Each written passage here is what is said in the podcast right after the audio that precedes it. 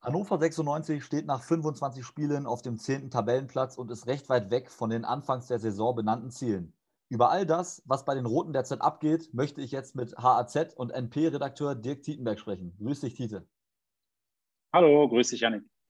Hi, Tite. Erstmal danke dir, dass du dir die Zeit genommen hast und ähm, erzähl mal, ja, wir sind jetzt ja hier um neun über ein Zoom-Meeting. Wie geht's dir denn?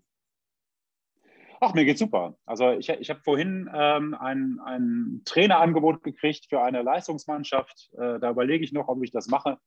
Weiß ich noch nicht genau. Die Zeit bleibt mir nicht so, weil ich, weil ich ja äh, über 96 berichte und so weiter. Also da muss ich mir das noch überlegen. Aber äh, prinzipiell finde ich, das, find ich das super. Also wir können ja im Augenblick wenig Fußball aktiv machen. Aber äh, was ich passiv sehe, also als, als äh, Reporter bei 96 oder über 96 berichte, ist ja nicht immer, nicht immer so, so schön, aber äh, manchmal mhm. halt auch spektakulär. Ja, klar. Ähm, eine Leistungsmannschaft, was meinst du damit? Eine Jugendmannschaft oder, oder worum geht es da? Nee, nee, also eine, eine, eine, eine, leistungsbezogene Frauenmannschaft tatsächlich. Also ähm, ein Frauenteam ähm, ist, ist ein super Ding, super Möglichkeit. Aber wie gesagt, also im Augenblick ist eh nicht viel los auf den Fußballplätzen. Ich bin eigentlich ähm, eher so im Kinderfußball zu Hause, ähm, habe aber auch schon Leistungsfußball äh, trainiert und, und, entsprechend die Lizenzen. Und da kam jetzt irgendwie das Angebot. Ähm, irgendeiner muss was Gutes über mich gesagt haben und ähm, ich habe dann die Leute gleich eingefangen, habe dann gesagt, ja, Moment mal, langsam, langsam. Aber Bock hätte ich dazu schon, aber das muss ich mir jetzt noch erstmal überlegen, wie das immer so ist. Ne? Also Stand mhm. jetzt bin ich 96-Reporter. okay, ähm, das ist ja gleich mal ein ganz interessantes Thema, mit dem wir gerne mal einsteigen können. Und zwar bist du auch Jugendtrainer, wenn ich richtig informiert bin, bei der F-Jugend von Hannover, von der JSG Hannover West. Ähm, und das ist ja so ein bisschen schwierig, wenn man als Journalist arbeitet und zeitgleich auch noch so Trainer von der Fußballmannschaft ist, weil man da ja feste Termine hat, weil man trainiert und auch weil man spielt. Wie bekommst du eigentlich Arbeit und äh, Hobby, sag ich mal, als Trainer unter einen, unter einen Hut? Also das Gute ist, dass man ähm, ähm, eine, sieben, eine Sieben-Tage-Woche hat. Also ich bin ja am Wochenende sowieso dann irgendwie immer mit, mit äh, 96 und so weiter unterwegs. Und daraus ergeben sich halt freie Tage in der Woche. Das heißt, ich habe dann auch ähm, äh, kann, kann dann auch die Mannschaft trainieren. Ich habe aber sehr, sehr gute Co-Trainer, die ich auch ausbilde. Das sind äh, B-Jugendliche, die gerade ihre Lizenzen machen und so. Und ähm, da habe ich, äh, hab ich Hilfe und äh, ansonsten ist das, ähm, also wenn die, wenn die Kinder spielen samstags äh, um neun oder um zehn, das sind Zeiten, die können sich Profis wahrscheinlich nicht vorstellen, aber das ist ja auch wurscht. Ja. Ähm, die sollen schon zu, zu, guten Uhrzeiten spielen, um halt ihre beste Leistung zu bringen. Das ist auch gut, aber dann kann ich, dann, ja, dann, dann ziehe ich die Trainingsjacke aus, ziehe äh, mein Jackett an und dann fahre ich ins Stadion. So, so mhm. sieht das meistens aus. Also sieht natürlich der Arbeitsalltag oder der Alltag von dir aus, wenn denn gespielt werden kann im Amateurfußball. Momentan ist das ja leider nicht der Fall. Ähm, was meinst du denn? Sind es wirklich die, sind es die Jüngsten unserer Gesellschaft? Sind es die Kinder, die am meisten unter dieser, dieser Einschränkung, dass eben Amateursport momentan nicht erlaubt ist, leiden? Leiden ist jetzt, ist jetzt ein großes Wort, es verändert sich halt viel. Also ich ähm, habe äh, auch äh, jetzt, jetzt während der Zeit, an dem ich mit der Mannschaft trainieren, äh, trainiert werden konnte, habe ich äh, viel Einzel- oder wie sich das nennt, Tandem-Training gemacht. Das ist halt das Maximale, was man darf. Und das wurde auch vom Ordnungsamt abgenommen. Das haben wir dann so gemacht. Und ähm, es ist, ich denke jetzt eher weniger an, äh, daran, wie die Kinder leiden. Man hat halt irgendwie Kontakt online und so, aber auf dem Platz sehe ich halt, wie viel Spaß die Kinder haben, auf dem Platz zu sein und äh, Fußball zu spielen. Die Jungs oder einen Jungen oder ein Mädchen wieder zu sehen, das, äh, das ist halt einfach klasse. Also ähm, ich, wir gucken da, wie wir die, die, die Chancen nutzen können, um dann eben in diesem Tandem-Training halt äh, weiterzumachen. Also das ist ja, mhm. Das ist ja, ähm, es ist ja so, also wir, wir haben ja alle immer mehr äh, digitale Momente am Tag. Ne? Also jeder achte mal auf seine, auf seine Handyzeiten, die er so am Tag hat. Und das ist bei den Kindern natürlich überproportional viel mehr, weil sie halt ähm, ansonsten es gewöhnt sind oder hoffentlich gewöhnt sind, draußen zu spielen und mit, mit ihren Freunden sich zu treffen. Das geht zurzeit nicht. Und ähm, dann gibt es eben die Vereine, also es geht ja nicht nur für Fußball, für Handball, für Tischtennis, für für Basketball, äh, weiß ich nicht, Turnen, alles Mögliche. Schwimmen auch äh, ganz schlimm gerade. Also die, die, die Kinder, die, die gerne schwimmen, die können gerade gar nichts machen. Es sei denn, man, man begibt sich in acht Grad kaltes Leinewasser. Also ähm, das würde man ja nicht machen. Also Bewegung ist für Kinder allein der gute Laune wegen, die die Kinder dann bekommen, schon, schon sehr, sehr wichtig. Also Leiden ist jetzt ein großes Wort. Aber es sollte schon möglich sein, dass Kinder sich bewegen. Und ja, die Vereine oder die Clubs bieten halt Möglichkeiten, dass das so ist. Mhm. Ja, absolut. Kann man natürlich nur hoffen, dass es dann auch Stück für Stück wieder mehr möglich wird und dass man eventuell auch bald mal wieder ein Mannschaftstraining machen darf, dass du auch mal wieder ein Mannschaftstraining leiten kannst. Ähm, aber Tite, lass uns mal zu 96 rüberspringen. Ich frage einfach mal erstmal so allgemein, also ich habe es ja eingangs erwähnt, das ist ja ganz offen, 96 läuft den Zielen meilenweit hinterher in dieser Saison. Wenn man, jetzt, wenn man das jetzt mal so ganz pauschal fragt, was sind denn aus deiner Sicht die Hauptgründe dafür, dass es eben überhaupt nicht läuft in dieser Saison? dass ähm, die Hauptgründe liegen äh, darin, dass man es nicht geschafft hat, diesen Kader, der ja durchaus aus individuell recht guten Spielern besteht, dass, man, dass man den ersten Spät zusammengestellt hat und auch die, die Vorstellungen, die man am Anfang hatte, den Plan, den man am Anfang hatte, vor dem Sommer noch, dass der nicht umgesetzt worden ist und mit den Spielern, die man dann bekommen hat, auch jetzt nicht so richtig wusste, was machen wir jetzt damit. Und ähm, es ist jetzt, jetzt nicht direkt, das klingt jetzt wie eine Trainerkritik, ist gar nicht so gemeint. Es ist halt schwierig, wenn man gleich als, als äh, Favorit in die Saison startet und noch gar nicht weiß, mit welchen tollen Spielern sollen wir denn eine tolle Saison spielen. Und dann ähm, sieht die im Training, sieht, die sind nicht so weit, die sind vielleicht noch nicht fit, die sind später zugekommen, haben lange Pause gehabt oder was weiß ich, oder haben einen schweren Rucksack aus ihren letzten äh, Saisons oder so, oder waren irgendwo nicht, nicht gut gelitten ich nehme mal ein paar Beispiele. Also sagen wir mal, Kingsley Schindler ist ja durchaus mal bei Kiel richtig durchgestartet in der zweiten Liga. Der bringt in dieser Saison wirklich, ist kein Leistungsträger gewesen, obwohl er ganz, ganz viel gespielt hat. Patrick Tomasi wurde als Unter Unterschiedsspieler geholt. Ähm, 800.000, wenn das der Königstransfer ist, das ist jetzt nicht viel, viel Geld, also war es zumindest vor zwei Jahren noch nicht, ist es jetzt aber. Und ähm, der, er macht den Unterschied halt nicht aus. Äh, und ähm, Marvin Duksch trifft nicht jedes Spiel, das, das weiß man, das kennt man auch. Dann sind mhm. einige Spieler außer Form. Dann weiß man nicht genau, wo soll man so einen Unterschiedsspieler wie Genki Haraguchi hinstellen, wenn jeder weiß, das ist unser bester Spieler. Also da sind so ganz, ganz viele, viele Dinge zusammengekommen, die ähm, sich, sich ungünstig auf, auf, die, äh, auf, auf die Ergebnisse ausgewirkt haben, wobei ich nach wie vor der Meinung bin, dass dieser Kader äh, hätte reichen sollen, um eben oben, also reichen müssen, um, um oben mitzuspielen. Ja, da bin ich ganz bei dir. Also es ist auf jeden Fall nicht so, dass dieser Kader, ähm, ja, sag ich mal, imstande dazu ist, nur im Mittelfeld mitzuspielen. Da muss auf jeden Fall mehr drin sein. Ich denke auch, da muss man deutlich mehr rausholen. Aber sind wir ehrlich, mit, mit dem Aufstieg wird 96 nichts mehr zu tun haben. Man wird im Sommer in die dritte Zweitligasaison gehen. Die letzten beiden Jahre war es ja so, dass man immer wieder auch als Fan die Hoffnung hatte, dieses Jahr spielen wir wirklich oben mit. Ähm, was meinst du denn, was muss pa passieren, vor allem auch jetzt schon im Sommer, damit dieses Ziel vielleicht mal erreicht werden kann, nicht aufzusteigen, sondern zumindest mal um den Aufstieg mitzuspielen?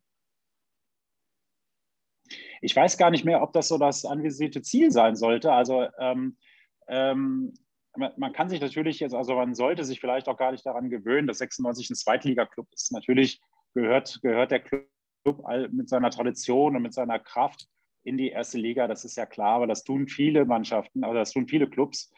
Ähm, aber ähm, was sich ändern müsste, ist eben eine Einigkeit in der, in der Führungsetage, dass man sagt, so, wir haben jetzt, wir haben jetzt, wir haben jetzt drei, drei äh, Männer, die, die sagen, wo es lang geht. Das sind Martin Kind, das ist äh, Kinder Kotschak als Trainer und das ist Gerhard Zuber als Manager. Ähm, die drei sind sich ja doch in ganz, ganz wenigen Punkten einig, ähm, was natürlich daran liegt, dass Martin Kind aufs, aufs, Geld schaut, was ja auch vernünftig ist, wenn man sieht, was mit Schalke, mit Köln und anderen Vereinen passiert, die ja Bürgschaften aufnehmen müssen und so. Da ist Hannover 96 weit von entfernt, also, also ein Zwanzigstel von, von dem, also noch weniger, äh, was Schalke an Schulden äh, gemacht hat äh, in der ersten Liga mit mehr Europa-Hintergrund als Hannover 96, hat Hannover 96 akut, nämlich 10 Millionen Miese. Ähm, dass er aufs Geld guckt, ist gut, aber, aber es gibt natürlich im Fußball bestimmte Dinge, die man dann auch beachten sollte. Das heißt, wenn, wenn ein Manager, ein Sportdirektor zum Beispiel sagt, so, das, das ist nötig, das und das kostet ein Spieler, dann müsste man auch darauf eingehen und sagen, so, okay, wenn wir diesen Spieler brauchen, ich nenne nur ein Beispiel, in der Winterpause war klar, 96 fehlt der zuverlässige Torjäger, der Torschütze, man wollte Serdar Dursun, man hätte ihn bekommen können, aber das Geld war dann, äh, wurde nicht zur Verfügung gestellt. Dass, dass man den nicht bekommen hat, ist nicht, äh, hat, jetzt, äh, hat jetzt keiner Schuld dran, es war einfach nur nicht genug Geld zur Verfügung gestellt worden. Und ähm, äh, da ist Martin Kind dann in der Verantwortung. Auf der anderen Seite hat natürlich äh, Kinan Kotschak auch Leute und Spieler, die Tore schießen können, ähm, die er dann auch entsprechend vielleicht aufstellen kann. Und dann ist es ja immer so ein Hin und Her, ein, ein ein, ein Gezerre und äh, an Spielern neu, nicht neu, mache ich aus denen, die ich habe, das Beste oder will ich neue Spieler und so. Da, da sind die sich einfach nicht einig. Und das ist ja seit, also gut, das war bei Jörg Schmatke und Mirko Slonka auch so, aber äh, immerhin wurde da was entschieden. Und ähm, mhm. mittlerweile habe ich den Eindruck, dass äh, Entscheidungen die größte Schwäche bei Hannover 96 äh, ist. Ja, also das Wintertransferfenster lief ja auch überhaupt nicht so, wie man sich das vorgestellt hat. Kam ja dann am Ende kein Neuzugang.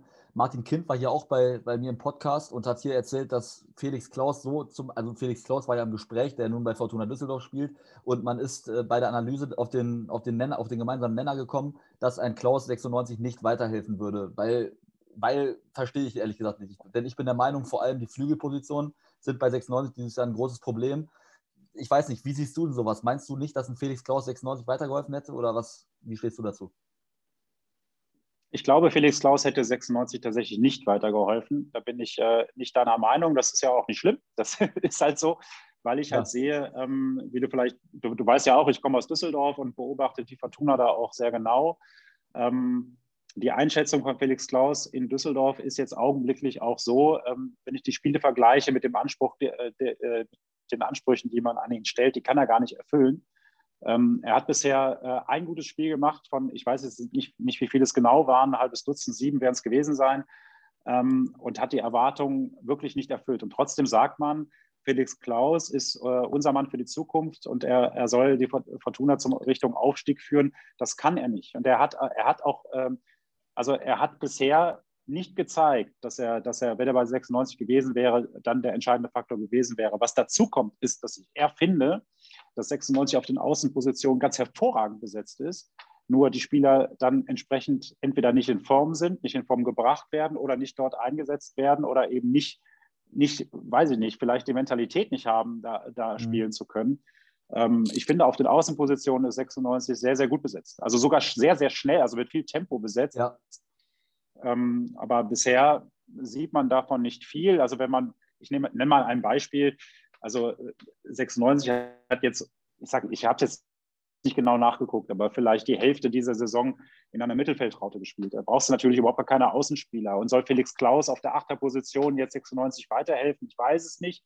Ich sehe ihn da eher, also ich würde ihn eher, wenn ich ihn spielen lassen würde, eher sogar als zweite hängende Spitze sehen, als auf der Außenposition, ähm, weil er dort nah am 16er ist und auch einen ganz guten Abschluss hat. Also da, ähm, äh, also wenn, wenn man, wenn 96 über die Außen kommt, war es in der Regel ganz gut, so wie jetzt gegen den HSV beim 3-3. Da hat man halt gesehen, wie das ist, wenn der HSV mit einer Raute spielt, da spielt man einfach nur mal drum rum, wenn man 0-3 zurückliegt. Und dann fallen dann auch, ähm, fallen dann tatsächlich zwei von den drei Toren auch über die Außenposition und das geht dann auch. Also das hätte man in der ersten Halbzeit auch schon haben können, aber das haben sie halt dann aus irgendeinem Grund, die, hat die Mannschaft das nicht hinbekommen. Oder die Spieler, die da außen gespielt haben, Tomasi rechts und äh, Soleimani links. Ja, also bin ich auch bei dir auf jeden Fall. Ich finde auch, dass von den, von den Namen her 96 sehr gut ausgestattet, was die Flügelposition ausgeht. Auch ein Kingsley Schindler, als der im Sommer zu uns kam, gewechselt ist, dachte ich erstmal so, Hammer. Ähm, cooler Spieler, vor allem auch von der Physis. Der ist physisch stark, der ist schnell, der ist, äh, hat eigentlich auch einen guten Schuss, hat er auch schon in Kiel unter Beweis gestellt. Was meinst du denn, woran hapert es denn zum Beispiel bei ihm?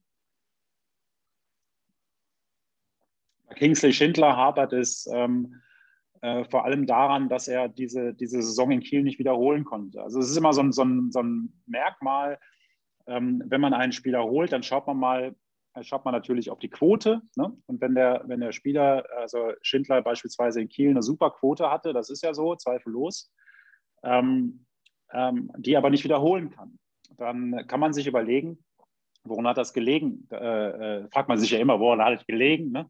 Aber nein, woran hat es gelegen, dass er diese Quote nicht, nicht, nicht wiederholen kann? Ähm, und dann versucht man diesen, ähm, äh, also diesen Faktor auszuschalten, beziehungsweise den, den Schalter da umzulegen und wieder da anzusetzen, wo er mal war, unter Markus Anfang in Kiel. Und ähm, ganz offensichtlich ähm, hat Kenan Kotschap es versucht mit Vertrauen. Ähm, man muss aber echt sagen, das hat nicht funktioniert. Ich hätte das auch so gemacht, muss ich sagen. Aber ich weiß nicht, wie viele Spiele er gemacht hat. 22, 23. Ich habe jetzt gerade keine Statistik zur Hand, aber, aber der hat definitiv zu viele Spiele gemacht ähm, im Vergleich zu dem, was er 96 gebracht hat, nämlich kein Tor. Äh, ganz im Gegenteil, ein Eigentor hat er noch geschossen. Also eine Torvorlage ist für ein, für ein ich sage es jetzt mal, rechts außen, so im klassischen Sinne, das ist, das ist echt viel zu wenig. Da, dafür hat er viel zu viele Spiele gemacht. und hat auch 96. Das hat nicht Kingsley Schindler jetzt persönlich, aber, aber diese, dieses Vertrauen, was man, also diesen Fokus auf ihn, das hat, das hat Punkte gekostet. Ja, absolut. Du sagst es ja, war ja nicht nur so, dass Kingsley Schindler vorne keine Tore gemacht hat, sondern in Karlsruhe hat auch noch dieses ärgerliche 0 zu 1, natürlich unglücklich, aber auch noch ein Eigentor erzielt, weshalb das Spiel dann auch verloren ging. Aber äh, Tite, lass uns nochmal bei Kenan Kutschak bleiben. Martin Kind signalisiert ja immer wieder, dass er wirklich sehr zufrieden mit Kutschak ist und stärkt ihm auch den Rücken. Ähm, es sieht wohl auch danach aus, also so nehme ich das zumindest von außen wahr, dass Kotschak auch in der kommenden Saison Trainer von 96 sein wird. Erstmal, was sagst du dazu? Gehst du auch davon aus und wie stehst du zu Kenan Kotschak? Ich gehe davon aus, dass er in der kommenden Saison Trainer bei Hannover 96 ist. Ich stehe zu Kindern Kotschak. So, also, also wir, haben, wir haben jetzt so, man unterhält sich äh, zwischendurch mal, wenn sich die Gelegenheit während Corona ergibt, mit Maske und so weiter und so fort. Nach dem Training äh, beantwortet er auch Fragen. Es ist natürlich viel zu wenig, äh, äh, um es um zu beurteilen, was für eine Arbeit er macht. Also im Fr früher, also früher war vor Corona, ne? Also wann war das nochmal? In den 80er Jahren irgendwann, glaube ich. Ähm, war, man, war, man, war man ein bisschen näher dran und da hat man da auch ein bisschen mehr mitgekriegt. Ähm, es, ähm, es ist so, dass, dass Kotschak vor einem Jahr es geschafft hat, aus einer Mannschaft, die im Abstiegskampf steckte, eine, eine neben Bochum äh, die, die stärkste Rückrundenmannschaft der zweiten Liga ähm, ähm, sehr schnell hinzubekommen. Ähm, er, hat, er hat in dieser Saison hat er äh, nicht nicht die Spieler bekommen, die er wollte. Das muss man auch sagen. Äh, auf die hat er gewartet, vielleicht zu lang. Und vielleicht hat er sich zu spät darauf eingestellt, dass er, obwohl er es immer gesagt hat, dass er mit der Mannschaft zurechtkommen muss und auch, äh, äh, also nicht nur muss, sondern auch wollen soll oder wie auch immer, also sich mit, mit dieser Mannschaft auch freuen kann. Ne? Also für diese Mannschaft, mit dieser Mannschaft freuen kann und ein, ein, mit, mit Lust äh, mit dieser Mannschaft arbeitet. Das kam mir ein bisschen zu spät. Das ist jetzt gerade tatsächlich so. Aber ähm, ich hatte immer den Eindruck, dass er sehr, sehr unzufrieden war mit, der, mit den Spielern, mit, also mit einzelnen Spielern, mit der Mannschaft und dass er sich zu lange damit aufgehalten hat, ähm, äh, von, den, von den Chancen, die in der Transferperiode nicht genutzt worden sind, auch in der Wintertransferperiode. Mhm. Ähm, ansonsten halte ich Kinder Kotschap für einen Trainer, mit dem du, ich sag's mal salopp, nicht abschmierst, ja? Ähm, in dieser Saison hat es nicht gereicht, äh, mit einem aufstiegsreifen Kader eigentlich äh, äh, aufzusteigen. Und ähm, gut, das Urteil steckt in sich. Das ist, ähm, das ist wenn, wenn man, die, wenn man die, die Saisonziele formuliert, ist das, ist das eben nicht ausreichend. Ähm, und ähm, da muss man überlegen, ob man mit, die, mit diesem Trainer, der gewiss äh, viele Fähigkeiten hat, da in die neue Saison geht mit einem, mit einem anderen Fokus. Also entweder sagt man äh, so, äh, Kina Kotschak baut eine neue Mannschaft auf, der versucht irgendwie was Neues mit Jungspielern ähm, und ist mit dem zufrieden, was er hat und äh, arbeitet mit den Spielern auch. Oder äh, man gibt ihm das, was er, was er sich wünscht, also komplett. Und ähm, dann muss man mal gucken, ob er dann auch mit den Spielern, die er auch wollte und mit denen er vorher gesagt hat, mit denen steigt er auf, ob er mit denen auch wirklich aufsteigt. Also das, ähm, das ist ja ein bisschen schwierig zu bewerten, weil er hat durchaus vor, vor der Saison gesagt, wir brauchen das. Wir brauchen auf der Neuner-Position brauchen wir einen sicheren äh, Torjäger. Wir brauchen ähm, auf der Sechser-Position jemanden, der Waldemar Anton ersetzt. Das ist Jaka Biol nicht, das muss man deutlich sagen. Ähm, auch wenn er nicht, nicht, nicht jetzt so schlecht ist, wie, wie er, wie er äh, ne? also der hat schon Potenzial, der ist ja auch noch jung. Und, äh, und man braucht ähm, vor allem Stelle Spieler über Außen und, ähm, und, und ein bisschen mehr Frische im Mittelfeld. Jetzt mal so, äh, ich, ne, ist jetzt nicht böse gemeint, aber Dominik Kaiser, das ist ein ähnliches Phänomen wie, wie seinerzeit bei Pirmin Schwegler das scheint jetzt ein Jahr äh, äh, zu viel zu sein für jemanden, der, der die Binde trägt und dann viel Verantwortung trägt. Und das, äh, er, er, kriegt es halt zurzeit jetzt nicht äh, leistungsmäßig auf den Platz. Und ähm, da, ähm, wie gesagt, aber wir waren ja bei Kinan Kotschak, also er, man, man, man, sieht ja, dass, dass die Mannschaft durchaus nicht bereit ist, 0 zu 6 gegen den HSV zu verlieren. Also insofern, die holen das Ding auf und äh, spielen 3-3 also da, das halte ich jetzt nicht für das größte Problem. Aber mhm. insgesamt muss, ist Kinan Kotschak einer von den dreien, die die Entscheidung fällen, die die Entscheidung treffen. Und die müssen sich da echt einig sein, weil ansonsten macht das keinen Sinn. Also da kannst du, kannst du in die nächste Saison gehen und jeder macht da so seins. Und äh, wenn man sich nicht einig wird, wenn man Transfers macht, dann, dann kann einen Trainer, einen Spieler anrufen und fragen, äh, hast du Bock bei uns zu spielen? Der sagt ja und der Manager sagt, will den aber gar nicht oder umgekehrt, das ist ja noch viel schlimmer. Oder äh, der, der, der, der Clubchef gibt das Geld für den Spieler nicht. Das, das, ist, das sind einfach Dinge, so, das reicht dann auch nicht mal für die zweite Liga. Also von der Professionalität in der, in der Entscheidungskraft her. Du brauchst, du hast viel Kraft im, im Club, aber die Entscheidungskraft fehlt am Ende. Hm. Meinst du, dass Kotschak und Zuba im Sommer in der Lage dazu sein werden, zusammen einen Kader, ähm, ja, für die, der wirklich für die zweite Liga gerüstet ist, aufzustellen? Oder traust du es den beiden nicht mehr zu? Jetzt, jetzt bist du mir ja gefolgt, jetzt bist du ja schon in der zweiten Liga. Eben wolltest du noch aufsteigen. aber, aber, ähm, ähm, ähm, aber, ich weiß, wohin die, ich äh, ahne, wohin die Frage geht. Ähm, mhm. Nein, der Meinung bin ich nicht. Okay. Wenn ich, da, wenn ich das, wenn ich das, äh, also wenn ich jetzt in die Kugel gucke, das muss ich ja, ähm, glaube ich nicht, dass das, dass das tragfähig ist für eine Saison, in der man sagt, so entweder schaffen wir jetzt Werte, das heißt, wir machen junge Spieler stark und ähm, können die dann verkaufen und dann, dann gucken wir, dass der, dass der Club halt einen Wert hat und wir halten uns in der zweiten Liga auf einem guten Niveau oder wir wollen aufsteigen. Weder das eine noch das andere geht mit den beiden zusammen, glaube ich. Mhm.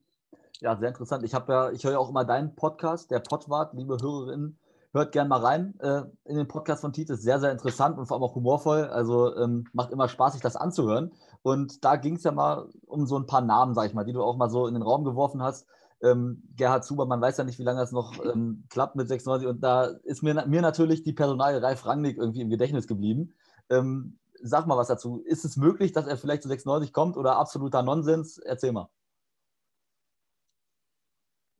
Das ist kein absoluter Nonsens aus folgendem Grund. Ich habe das in dem, in dem, Podcast ja auch gesagt. Ich wollte die Jungs vom Platzwart äh, von der AZ, die wollte ich auch mal ein bisschen anspitzen dann, damit die in Stimmung kommen.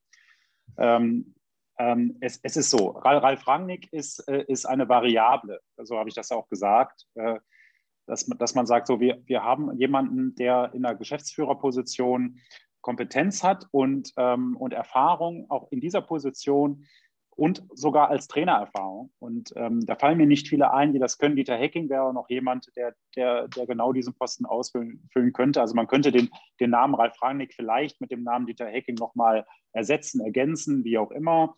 Ähm, oder ähm, ja, da gibt es noch andere Kandidaten, die mir da jetzt einfallen würden. Aber Ralf Rangnick ist, hat, hat Strahlkraft in dieser Stadt. Ralf Rangnick hat Strahlkraft bei Martin Kind. Und Ralf Rangnick ist jemand, für den Martin Kind wahrscheinlich äh, sagen würde, okay, für, mit dem ähm, an, an der Spitze ähm, würde ich die, den Einfluss ähm, auf, die, auf die Profimannschaft, naja, nee, abgeben ist jetzt zu viel, das, das würde Martin Kind eh nie, aber, aber ähm, zumindest ihm etwas übertragen, also ihm einen, einen, Etat, einen Etat geben und äh, ihm auch zutraut, das zu machen und ihm auch vertraut. Das ist das, das, ist das Wichtige an der ganzen Geschichte. Da gibt es jetzt nicht so viele. Äh, und ähm, deswegen deswegen, habe ich das gesagt. Das, äh, Ralf Rangnick ist noch nicht Nationaltrainer. Ja, Schalke hat er ja schon abgesagt. Und ähm, es ist in der Tat jemand, der, der als, äh, als Name immer mal so im Gespräch ist, aber, aber auch in diesen Gesprächen, also in diesen Gesprächen ist immer so, ja, wenn jetzt einer wie Ralf Rangnick, ne? also das ist, das, ist, das ist im Prinzip der Punkt. Es geht nicht darum, dass man Ralf Rangnick persönlich holt, ähm, aber es könnte sein, dass man Ralf Rangnick persönlich davon überzeugen könnte, dass er der Meinung ist, also das müsste man halt so drehen, ne? da müsste man halt so sagen, so, Herr Rangnick, gute Idee von Ihnen, 96, äh, äh, Sie sind ja noch nicht fertig mit 96 und Sie sind ja schon mal mit 96 aufgestiegen, gute Idee von Ihnen, die Geschichte zu Ende zu bringen. Also man müsste Ralf Rangnick davon überzeugen, dass es seine Idee ist, 96 nach vorne zu bringen, dann könnte, es auch, da könnte er, da, da könnte er auch drauf anspringen.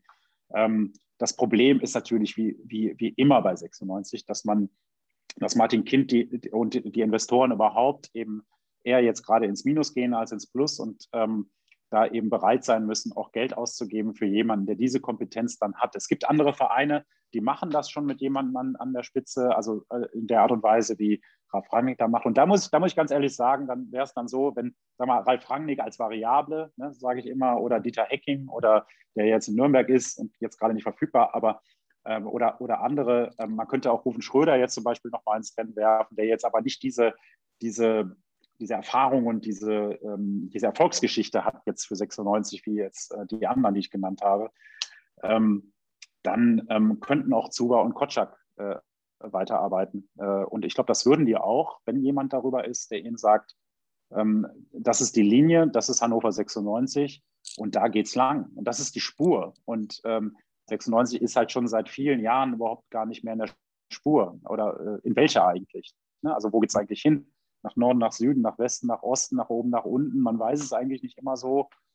Ähm, es ist halt nur schade, dass es in dieser Saison nicht geklappt hat, weil wenn man, wenn man auf 96 guckt, wundert man sich über die äh, Entscheidungen in der, oder die Entscheidungsschwäche in der Führungsetage und guckt dann auf den Trainingsplatz und sieht dann, ey, die spielen doch eigentlich super Fußballer. Was ist denn hier eigentlich los? Und, ähm, und da müsste, da müsste äh, tatsächlich eine klare Struktur rein. Ja, wenn du das so erzählst mit, äh, man schaut auf den Trainingsplatz und sieht, dass die super Fußball spielen, da kommt natürlich sofort der Name Florent Muslia irgendwie auch so in mir zumindest hoch, weil man ja immer so sagt, das ist so der Trainingsweltmeister auf dem Platz, bekommt das aber leider überhaupt nicht umgesetzt. Ähm, was meinst du, gibt es bei ihm noch eine Zukunft bei 96? Ich glaube nicht. Ähm, ich glaube, glaube dass ähm, dass Flo Muslia jetzt auch für sich entscheiden müsste, was anderes zu machen, weil ähm, wenn du auf dem Trainingsplatz immer der Beste bist und auf dem, auf dem ähm, Spielfeld, ähm, wenn du zehn Spiele machst und davon acht wirklich richtig abtauchst und wo man, die, wo man gar nicht das sieht, was man, was man auf dem Trainingsplatz bei dir gesehen hat, dann ist einfach mal Zeit, was Neues zu machen. Also so lange ist er ja noch nicht da, ich glaube drei Jahre jetzt. Mhm. Der wurde ja auch damals geholt, als da war Geld frei, das war auch lustig, da war Geld frei für einen Verteidiger. Und dann ähm, hat man irgendwas in Florent Muslia gesehen. Ich habe damals mal mit Jörg Schmatke über Florent Muslia gesprochen, habe hab, hab ihn gefragt, ich, sag, ich kenne ihn gar nicht. Ähm, ja, sagte Jörg Schmatke, er kennt ihn. Ich sagte, ist das einer wie, wie Stindl? War bei, so Zufall, ne? Karlsruhe, was wissen wir schon? Mhm. Aber er, er sagte, nein, weit davon entfernt, ein Lars Stindl zu sein. Und jetzt weiß ich auch, was er gemeint hat. Ähm, Lars Stindl war einfach nicht so ein guter Techniker, jetzt so, so ein kompletter Techniker und auch nicht so schnell und, ähm, und aber der, aber Lars Stindl war einfach im Kopf unheimlich viel weiter, wahrscheinlich, als Florian Musleer das jemals sein kann. Das hat jetzt nichts mit Intelligenz zu tun, sondern es hat was, das hat was damit zu tun, vermute ich, damit, dass er, dass er eben, wenn es ernst wird, auf dem Platz eben nicht die entscheidenden Akzente setzen kann, die man eben, und, und er sieht, er, er müsste Spielmacher spielen, weil er diese technischen Fähigkeiten hat, also diese Handlungsfähigkeit quasi mhm. hat. Und ähm, aber er hat ganz offenbar auch, das passt, das passt vielleicht auch äh, zur Führungsetage bei 96, nicht die Entscheidungskraft auf dem Platz, äh, die er da umsetzen kann. Also es gibt ja immer so, so Phasen, die man bei Spielern so erkennt, so Wahrnehmung, Verstehen, äh, Entscheidungen und Handlungen und so weiter. Und, und Muslia ist in der Handlungsfähigkeit überragend, aber bei ihm fehlt es halt bei der Entscheidungskraft. Und äh, entweder hemmt ihn etwas, also der Trainer kann das sein, das kann ein allgemeines äh, biografisches Ding sein, keine Ahnung. Ähm, erinnert mich immer so ein bisschen an Julian Brandt, der auch unfassbar viel Fähigkeiten hat. Also es ist ein anderes Niveau, das ist klar, aber äh, Julian Brandt hat unfassbar viele Fähigkeiten, die er aber in entscheidenden Momenten dann, dann auch nicht zeigt. Und, äh, und äh, er scheint abzuschalten oder, oder für Sekunden einfach mit den Gedanken ganz woanders zu sein. Und das das scheint bei Musli ja auch so zu sein, wenn er unter Druck steht. Also er sollte was anderes probieren, würde ich ihm empfehlen. Mhm. Ob er eine Zukunft hat bei 96, wer weiß. Man hat ja schon andere Karrieren erlebt hier. Das stimmt, ja. Ja, ich finde vor allem bei Muslia ist es immer so, dass das Spiel irgendwie sehr vorhersehbar ist. Also wenn er über die linke Seite kommt, dann versucht er immer am Strafraum nach rechts reinzuziehen und das Ding dann ganz hinten reinzuschlänzen. Klappt aber ähm, sehr selten. Den einen oder anderen schönen Freischuss hat er immerhin geschossen. Ähm, für 96 zwar auch wenige, aber ich erinnere mich zum Beispiel an ein Spiel in Leverkusen. Auswärtsspiel, da hatte man einen wunderschönen Freistoß gesetzt. Ähm, ja, ein ganz wichtiger Spieler in der Offensive ist natürlich aber auch Genki Haraguchi. Hat man jetzt am Wochenende wieder gesehen. Mit Abstand der beste Spieler. Ist in der Lage, aus ähm, ja, 25, 30 Metern auch mal ähm, ein Traumtor zu erzielen, wie jetzt gegen den HSV zum Anschluss. Ähm, hat dann irgendwie das ganze Offensivspiel, wie ich finde, angekurbelt, war an jeder gefährlichen Szene beteiligt. Meinst du, 96 hat bei ihm Chancen, dass er nächstes Jahr bleibt? Nein, also definitiv keine Chance. Also bei Haraguchi, ähm, ja, das ist ja das Problem dann immer, ne? je besser der spielt, je mehr der auffällt, desto attraktiver wird er für andere Vereine. Mhm. Natürlich wissen die anderen Clubs auch, dass, ähm, dass Haraguchi äh, eben eigentlich äh, äh, auch ein paar Schwächen hat. Also die größte Schwäche, die Haraguchi eben hat, ist, dass niemand seine Position so richtig kennt. Und das ist auch gleichzeitig seine größte Stärke. Und jetzt, jetzt sage ich mal, als, als kreativer Manager eines Clubs, der jetzt also als eine, sagen wir mal, ein, eines Bundesliga-Clubs aus dem, aus dem unteren Drittel der Tabelle, würde ich, würde, würde ich mit meinem Trainer sprechen und sagen, hast du Bock auf einen Spieler, wenn der machen darf, was er will? Und wenn dann ein Trainer Ja sagt, dann holt dieser Club, diesen, dann holt dieser Club Haraguchi. Ich glaube, dass der Mut zu dieser Entscheidung aber in anderen Ländern größer ist, in äh, England beispielsweise. Es wird auf diese individuelle Qualität mehr Wert gelegt.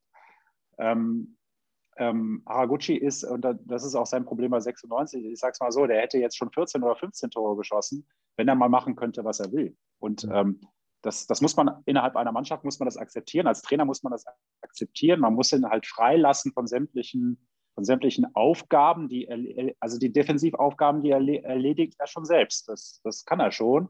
Und die Offensivaktion, die holt er sich dann, wenn er sie braucht. Und ähm, man muss das, eine Mannschaft muss das, muss so einen Spieler aushalten können. Und ähm, man muss ihn auch lassen. Wenn man, wenn man halt mal sieht, deswegen äh, gab heute eine Diskussion bei Twitter, das, das fand ich auch ganz witzig äh, warum habt ihr äh, Haraguchi keine Eins gegeben äh, für dieses Spiel? Ihr schreibt, er sei überragend, hätte überragend den Ausgleich erzielt und so weiter und so fort. Ja, Leute, schaut ihr euch die erste Hälfte nicht an. Der spielt Sechser, äh, mhm. der Hand schießt drei Tore. Ja. Ähm, und in der ersten Halbzeit steht Haraguchi eher daneben als dabei und, ähm, und geht dann halt auch nicht hin und erkennt auch nicht, dass Hand der, der Spieler ist, der bei denen das Spiel macht, weil er denkt, na Gott, der ist wahrscheinlich, der ist zehn Jahre älter als ich, ja, nicht ganz zehn, aber und was soll der schon, was soll der schon reißen? Und der hat irgendwelche, irgendwelche taktischen Vorgaben, die er einhalten muss. Und das, das passt nicht zum, zu seinem Spiel. Also der muss, der, der muss, also er hat ja schon rechter Verteidiger gespielt, rechts außen gespielt, Sechser, Achter, Zehner, äh, äh keine Ahnung. Also ähm, das, das, das ist, schon, ist schon wild. Und auch in der japanischen Nationalmannschaft spielt er ja immer über Außen. Ähm, das ist natürlich ein Zehner äh, in dem Sinne, dass man sagt, so, der, der, der darf wirklich machen, was er will. Und das sollte mhm. man ihm auch zugestehen. Und wenn es einen Manager gibt, der den Mut hat, ihn da zu holen und, äh, und seinen Trainer davon überzeugen kann, wird er irgendwann richtig durchstarten und nicht nur sieben, sondern wie gesagt 14, 15 Tore schießen. Weil der, der, der ist halt unglaublich gut, ne? wenn er will, wenn er darf und wenn er kann. Absolut, absolut. Ja, du hast ja eben schon mal angesprochen, für mich auch Haraguchi auf der Zehnerposition mit Abstand ähm, am stärksten. Was meinst du denn, warum lässt Kinan Kutschak ihn des Öfteren auf der Sechser oder auch mal auf der Achter-Position spielen? Ich meine, jetzt auch gegen den HSV hat man ja gesehen, du hast eben gesagt, das hat überhaupt nicht geklappt. Hat er dann ja auch zur Pause ähm, korrigiert, diesen, diesen Fehler, nenne ich den jetzt mal. Warum macht Kinan Kutschak das des Öfteren, dass er Haraguchi ein bisschen nach hinten zieht?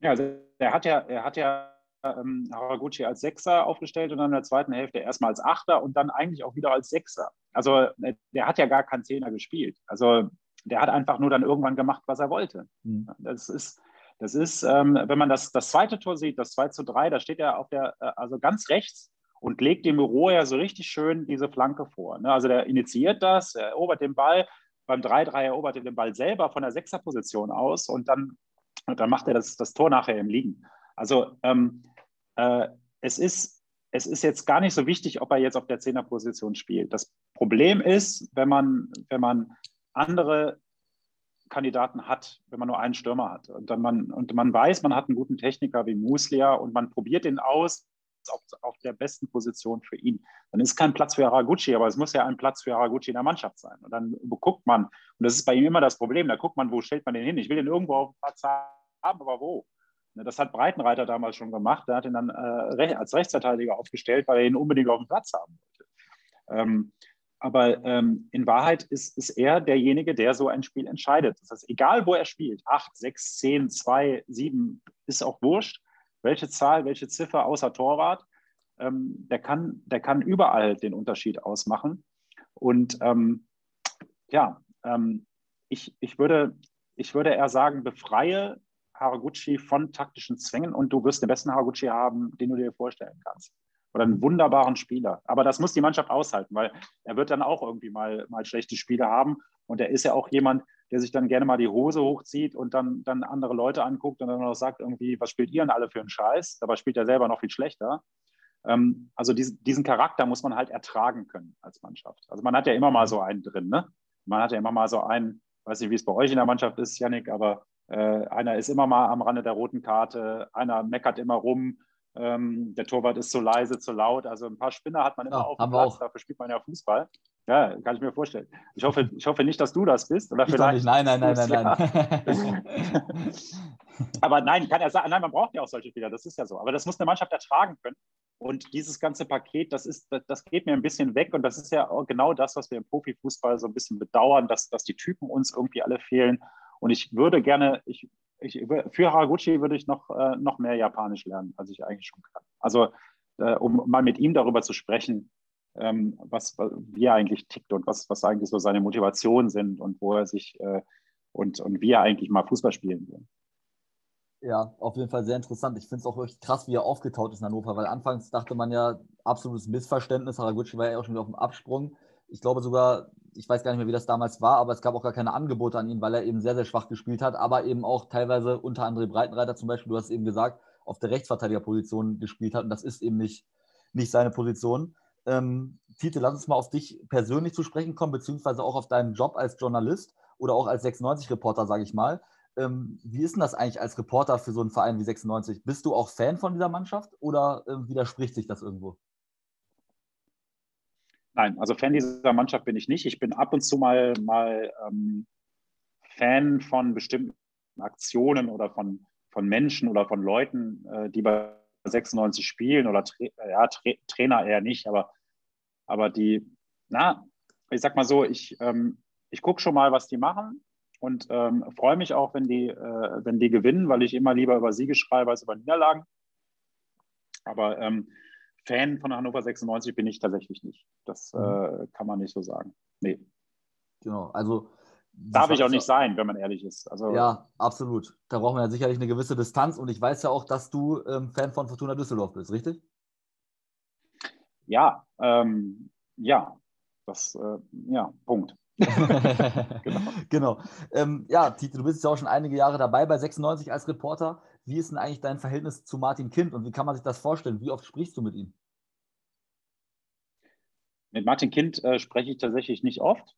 Ähm, äh, es sei denn, man, man trifft sich persönlich. Das ist jetzt gerade nicht so häufig der Fall, also so gut wie gar nicht halt. Ne? Also wegen, wegen, wegen Corona ist ja klar, liegt, liegt ein bisschen daran, ähm, also ist, ist jetzt nicht so, als würde man sich nicht, also es würde ich ihn jetzt nicht schätzen oder, oder, äh, oder hätte man keinen Respekt voreinander oder so. Das, so ist es nicht, das ist schon da. Aber es ist in der Tat so, dass ähm, wir nicht häufig telefonieren. Das hat sich im Laufe der Zeit, hat sich das so ergeben. Da gab es halt einige Gründe. Äh, ja, wir, wir, haben, wir haben jetzt nicht so einen direkten super Austausch, sage ich jetzt mal so vorsichtig. Mhm. Okay. Ähm, Du bist ja, wenn ich das richtig recherchiert habe, seit 2008 Redakteur bei Matzak, ist das richtig? Das stimmt, ja. Das stimmt. Ähm, erzähl mal, du bist dann ja auch schon angefangen mit einem Trainingslager auf Mallorca. Oh, ja gut, so kann man mal starten, ne? Auch schön Ballermann abends? Ja, also, also ähm, nee, nee, es war nicht, nee, es hatte mit Ballermann jetzt weniger zu tun, obwohl es, obwohl es ähm, äh, in äh, Palma war.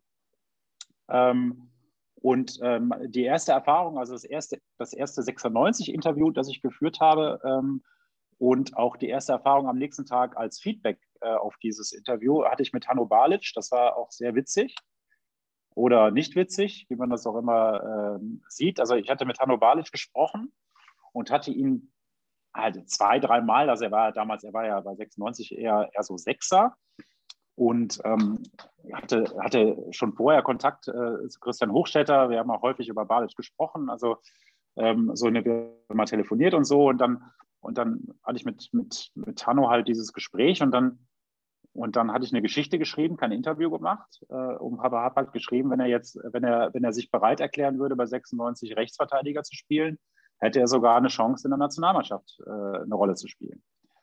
Und ähm, dann war ich am nächsten Tag, da gab es, äh, also die waren dann beim Frühstück oder kurz danach kamen sie, kam sie halt irgendwie auf Frühstück raus. Wir, wir saßen in, im Foyer, also die Journalisten sitzen dann im Foyer und warten dann, dass, äh, dass die Herren sich erbarmen, äh, guten Tag zu sagen oder, äh, oder auch nicht.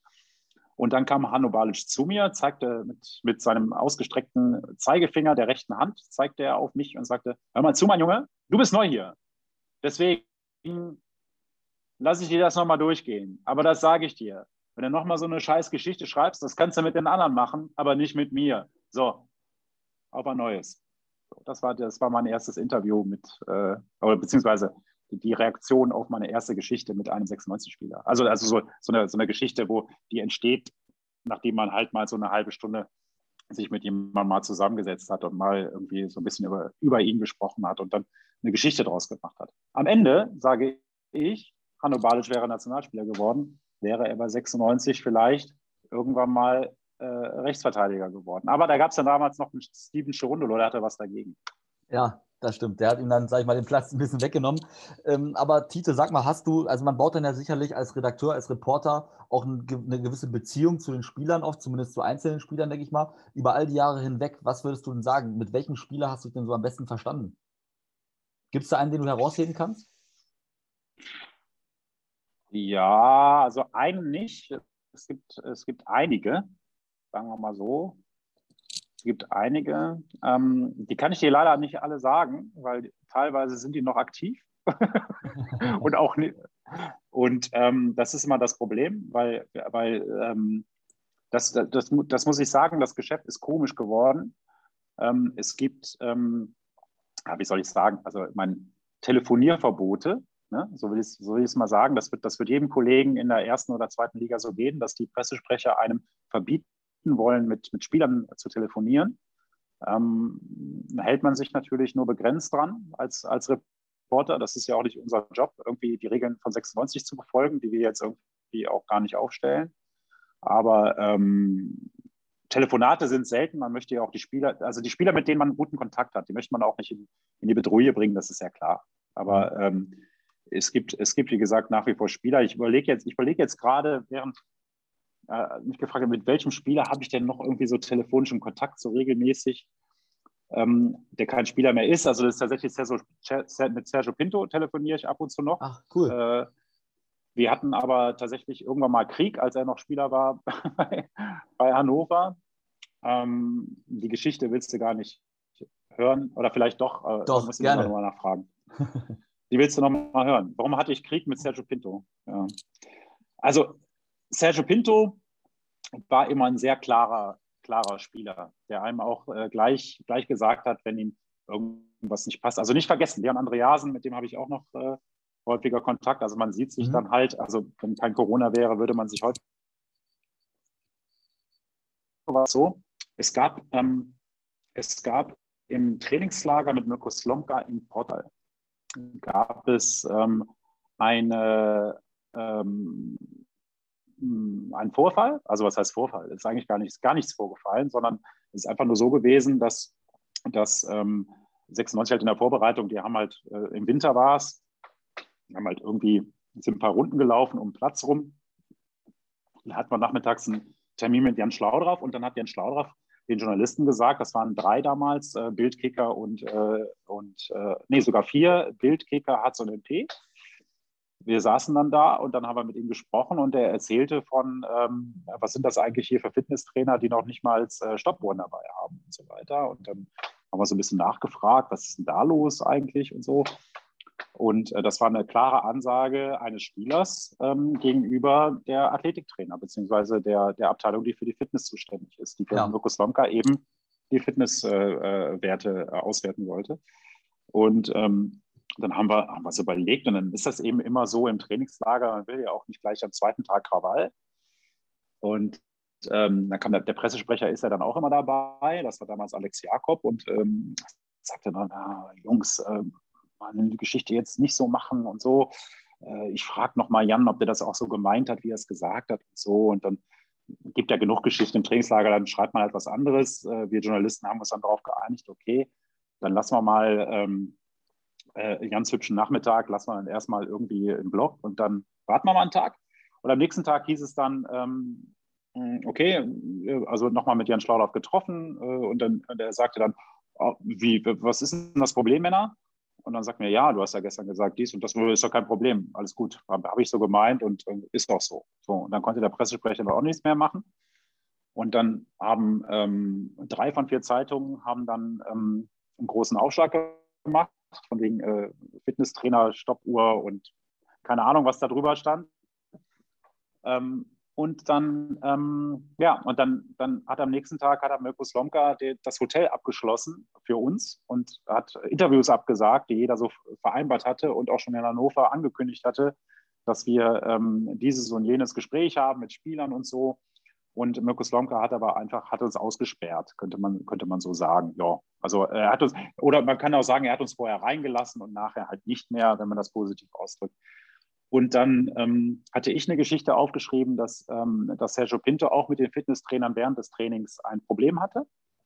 Ähm, er hat den, ähm, den, den äh, quasi den, den damals obersten, äh, nicht, der war kein Fitnesstrainer, der war halt ähm, Professor für Bewegung und äh, der hat Swamka damals geholfen. Und de, dem hat er halt ein paar passende Worte gesagt. Das hatte ich dann in die Zeitung geschrieben, weil ich das halt gehört hatte, weil er es im Training gesagt hat. So. Mhm. Und das war mit ihm nicht abgestimmt. Da hatte ich ihn nicht angerufen ähm, und vorher gefragt. Und ähm, wir hatten aber auch ein klares Anrufverbot, damals doch schon im Trainingslager. Und da hat er, hat er, am, nächsten, hat er am nächsten Tag hat er, hat er mich zusammengefaltet am Telefon. Also ihr wollt, ihr wollt alle nicht von Sergio Pinto zusammengefaltet werden. Das könnt ihr euch, darauf könnt ihr euch verlassen die, die Geschichte stimmte, aber ähm, er wollte sie nicht so in der Zeitung lesen. Das, das kann ich auch nachvollziehen. Er hatte damals eine, eine, eine, keine so gute Zeit, weil, weil äh, Mirko Slomka entschieden hatte, ohne ihm Bescheid zu sagen, mit ihm nicht mehr weiterzumachen die, äh, über die Saison hinaus. Und deswegen war er ohnehin nicht so gut gelaunt. Und ähm, nicht gut gelaunt, dass Sergio Pinto ist auch jetzt, ja, dem will man nicht, nicht begegnen. Mit dem will man auch nicht telefonieren.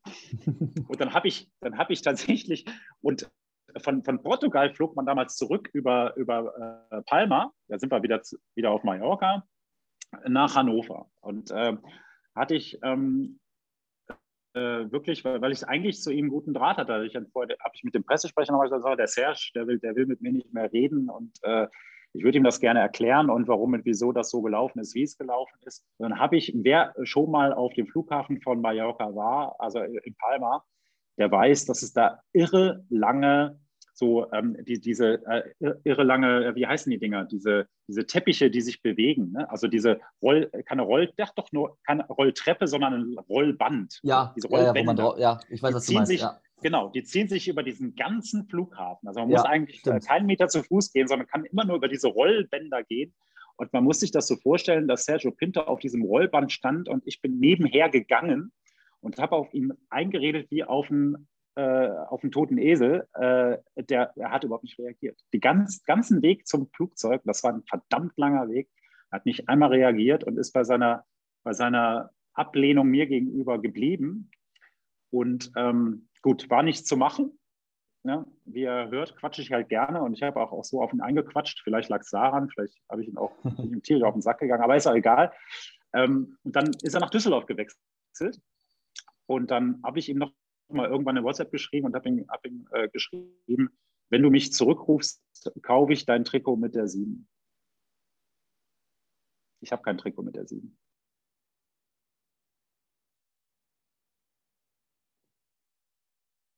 Es geht erst, es ging erst, als er früher, dann hatten wir uns irgendwann mal, da, da stand ein Altin Lala mit, mit Cherundolo und weiß ich ein paar Leuten zusammen. Da war äh, Pinto dann auch als Scout von Fürth bei der ja. U23 äh, im Einriede-Stadion und da haben wir uns mal ausgesprochen und dann war es auch gut. Happy End. und jetzt seid, ihr, jetzt seid ihr ganz gut befreundet. Also nicht befreundet, aber habt Kontakt, sagen wir es so, ab und an. Nein, nein, nein, wir telefonieren, wir telefonieren äh, ab und zu. Also ähm, es ist jetzt, ist jetzt nicht so, wir haben kürzlich noch mal über Sebastian Ernst gesprochen. Ja. Ähm, also im Nachklapp, als klar war, dass Sebastian Ernst äh, zu 96 zurückkehrt und äh, er ja in Fürth Scout ist. Und ähm, so, und, und äh, es, er lebt in Aachen, scoutet für Fürth und ähm, jetzt mal unabhängig davon, dass er ähm, da in Fürth gute Arbeit macht, ist er halt einer derjenigen, also ich habe ja gerade Altin Lala gesagt, Cherundolo, der ist jetzt in Los Angeles irgendwo und trainiert eine Mannschaft in Las Vegas. Naja, gut, was war in Vegas, bleibt in Vegas äh, irgendwie so. Aber ich denke doch, Cherundolo sollte irgendwann mal zurückkommen und ähm, dann hier mal irgendwas machen, weil das, das kann, glaube ich, nicht schaden, wenn, wenn man so einen Weg geht und sagt, so man hat mal so Typen gehabt und ja. äh, dann kann man sich auch wiederholen. Übrigens, eine, äh, wer jetzt die ganze Sendung gehört hat und mich ertragen hat oder uns ertragen hat, Per Mertesacker wäre auch noch so eine Variable. Ne? Also der hat halt jetzt, also ich habe eben über Ralf Rangnick gesprochen ähm, äh, und ich habe über ähm, ähm, äh, Dieter Hecking gesprochen, aber Per Mertesacker wäre mit Sicherheit auch nochmal so eine, so, so eine variable was, ne? Person. Ne? Ja. Also sollte man tatsächlich darüber nachdenken, ob, das, ob, man das, ob man dem nicht mal nachgehen könnte. Ja. Ist man auch schon, aber, aber noch, noch mehr. vielleicht. Das wird natürlich auch, denke ich mal, hier auch im Umfeld mal wieder eine Aufbruchstimmung erzeugen, ne? wenn man mal wieder mit solchen Leuten, ähm, sage ich mal, mit ehemaligen Spielern vielleicht auch mal wieder im Verein mehr machen würde, dass die wieder mehr ähm, Macht bekommen, dass man vielleicht ehemalige Spieler installiert, hätte, denke ich mal, auch auf die Fans durchaus positiven Einfluss, oder? Auf die Fans hätte das auf jeden Fall positiven Einfluss, aber das ist vielleicht gar der entscheidende Punkt. Ich äh, mhm. glaube, der entscheidende Punkt ist, dass man nachvollziehbar sportliche, äh, sportlich nachvollziehbare Entscheidungen trifft. Mhm. Ähm, und äh, dann, dann gewinnt man die Fans jetzt nicht nur als ehemaliger, äh, weil man halt diesen Stallgeruch hat. Das äh, mag ja schön sein, aber das, das, das, ist, das ist, im Profifußball kommt es auf die richtigen sportlichen Entscheidungen an. Es, es geht auch, eine falsche Entscheidung darf man immer treffen, aber, aber einen Grund, grundsätzlichen, grundsätzlichen Weg, also einen grundsätzlichen eine Spur, auf der Hannover 96 ist. Die, da, da, muss man ja erstmal wieder drauf. Und wenn da jemand ist, der weiß, der weiß, wie so, ein, wie so ein Weg funktioniert, das kann auf jeden Fall helfen. Mhm. Ja, das sehe ich absolut genauso, Tite. Wir haben jetzt eine, wir haben jetzt durchaus 50 Minuten interessant geredet über 96, über die aktuelle Situation, auch über ähm, ein paar nette Anekdoten, die du äh, so genannt hast. Erstmal vielen Dank dir bis hierhin. Hat bislang großen Spaß gemacht und ist, denke ich mal, sehr informativ, auch mal da ähm, Meinung von jemandem zu hören, sage ich mal, der da ähm, sehr drinsteckt bei 96, der sich auch tagtäglich mit dem Verein beschäftigt. Ähm, hat mir bislang schon mal großen Spaß gemacht. Mir auch. Äh, danke, Janik. Ja, am Donnerstag steht ja noch das Spiel an, das Nachholspiel gegen die Würzburger Kickers. Die sind ja auf Platz 18, haben jetzt am Wochenende gegen Sandhausen verloren, sind ja, sag ich mal, abgeschlagen unten drin. Der Abstieg eigentlich eine Frage der Zeit. Was tippst du denn? Also ich hätte, ich hätte jetzt vor einer Woche hätte ich noch was anderes getippt, aber ich muss ja, ich bin, bin im Tippen echt übel, ne? muss ich ja. wirklich sagen. Aber, äh, aber ähm, es, es ist so, dass, dass äh, also würde mich schon wundern, wenn 96 das Spiel unter 2-0 ähm, äh, verlässt. Also die, die werden das 2-0 gewinnen. Also das, mhm. äh, ich glaube nicht, dass Würzburg da noch irgendwelche Ambitionen hat äh, oder Motivation hat, weil das Ding ist gelaufen. Also mhm. Würzburg kann, kann, kann da nichts mehr. Man, man kann ja sagen, so, okay, jetzt, jetzt spielen die halt für 96 damals unter Daniel Stendel und drehen nochmal richtig auf, aber die haben einfach die Qualität nicht. Die Qualität nicht. Ja. Nee, nee, nee. Es tut mir echt leid für die. Die sind ja jetzt schon beim vierten Trainer da. Mhm. Und äh, 96 spielt jetzt gegen den dritten Trainer von Würzburg, was ja auch witzig ist. Aber, Stimmt. Pokalspiel aber das ist, das ist eigentlich jetzt, ja es ist eigentlich gar nicht lustig und so traurig. Ne? Also wenn, wenn eine Mannschaft aus der dritten Liga in die zweite aufsteigt, ne, da freut mhm. man sich doch total drauf. Und dann, und dann, dann spielt man dann in, in dieser Liga, auch der, auch der Trainer, der mit denen aufgestiegen ist, der Schiele, der, ist, der jetzt in Sandhausen ist und seine eigene Mannschaft eigentlich schlagen, schlagen äh, musste. Und, ähm, und dann, dann, klar spielen die in der zweiten Liga jetzt keine tolle Rolle, aber die spielen mhm. ja jetzt nicht einen kompletten Scheiß. Aber die haben gegen Düsseldorf gewonnen, gegen Hamburg gewonnen mhm. und gegen 96 gewonnen. Ja. Und ähm, ich sag mal, da muss man jetzt nicht dreimal den Trainer feuern, wenn man weiß, der, der, der Kader bringt es einfach nicht. Ne? Also ja. und, und auch die, die Voraussetzungen sind einfach so ganz andere. Also da hätte ich mir, für Würzburg hätte ich mir echt und, und vor allen Dingen für die Fans in Würzburg hätte ich mir echt gewünscht, dass das irgendwie so ein bisschen, bisschen smoother läuft. Also ja. den Chile, den hättest du gar nicht, gar nicht entlassen müssen eigentlich, von vornherein ja. nicht. Aber, ja, habe ich letztens und Trares jetzt auch nicht. Also, ja, ja. Ja, genau. Da muss man ja. vielleicht einfach mal ansehen, dass die Qualität nicht ausreicht. Du hast gerade angesprochen, das zeigt eventuell auch, wie sich dieses Trainerkarussell in der zweiten Liga dreht. Michael Schiele, der ist ja auch gar nicht mehr Trainer bei Sandhausen, ne? Ja, der ist, ja genau, der ist ja jetzt gar nicht mehr Trainer in genau. Sandhausen. Das habe ich ja jetzt ganz, ganz, wieder ganz vergessen.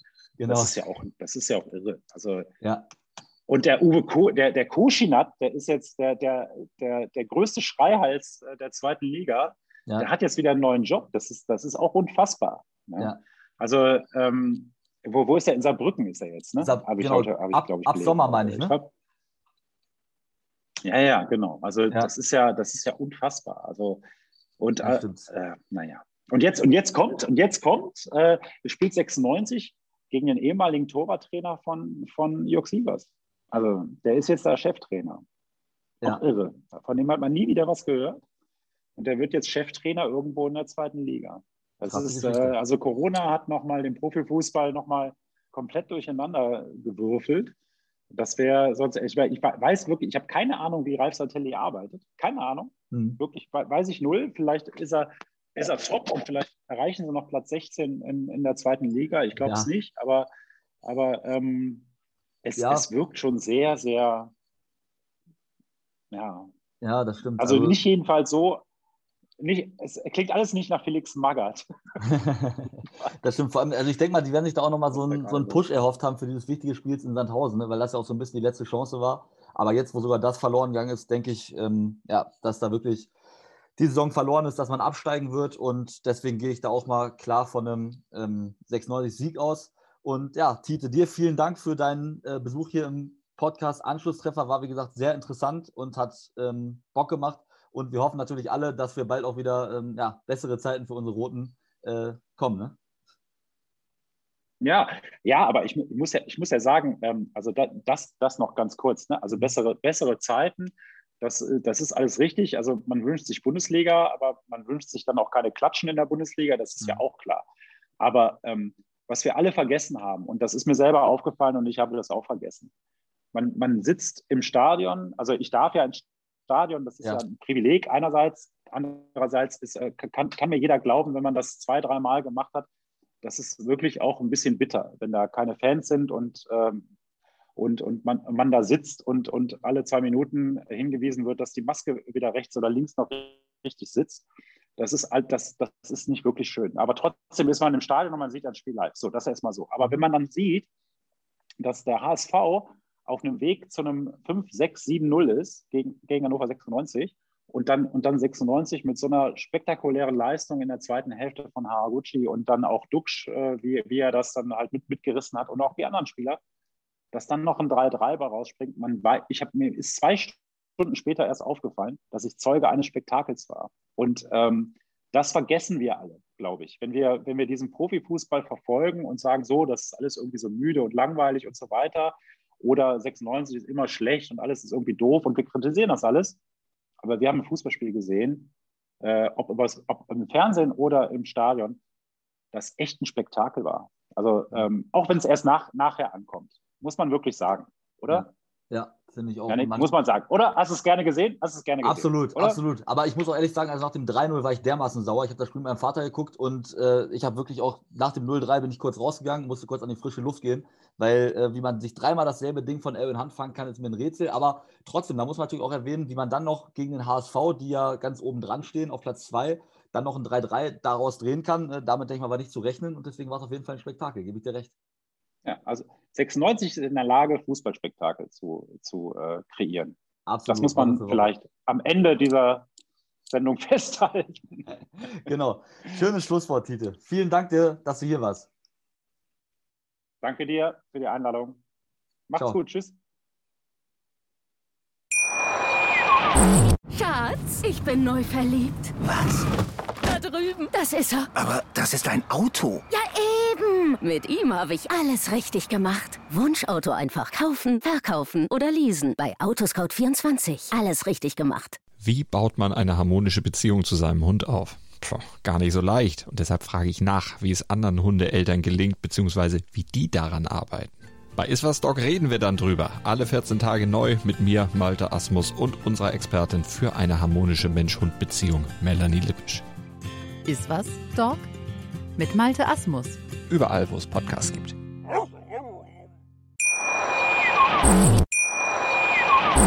Schatz, ich bin neu verliebt. Was?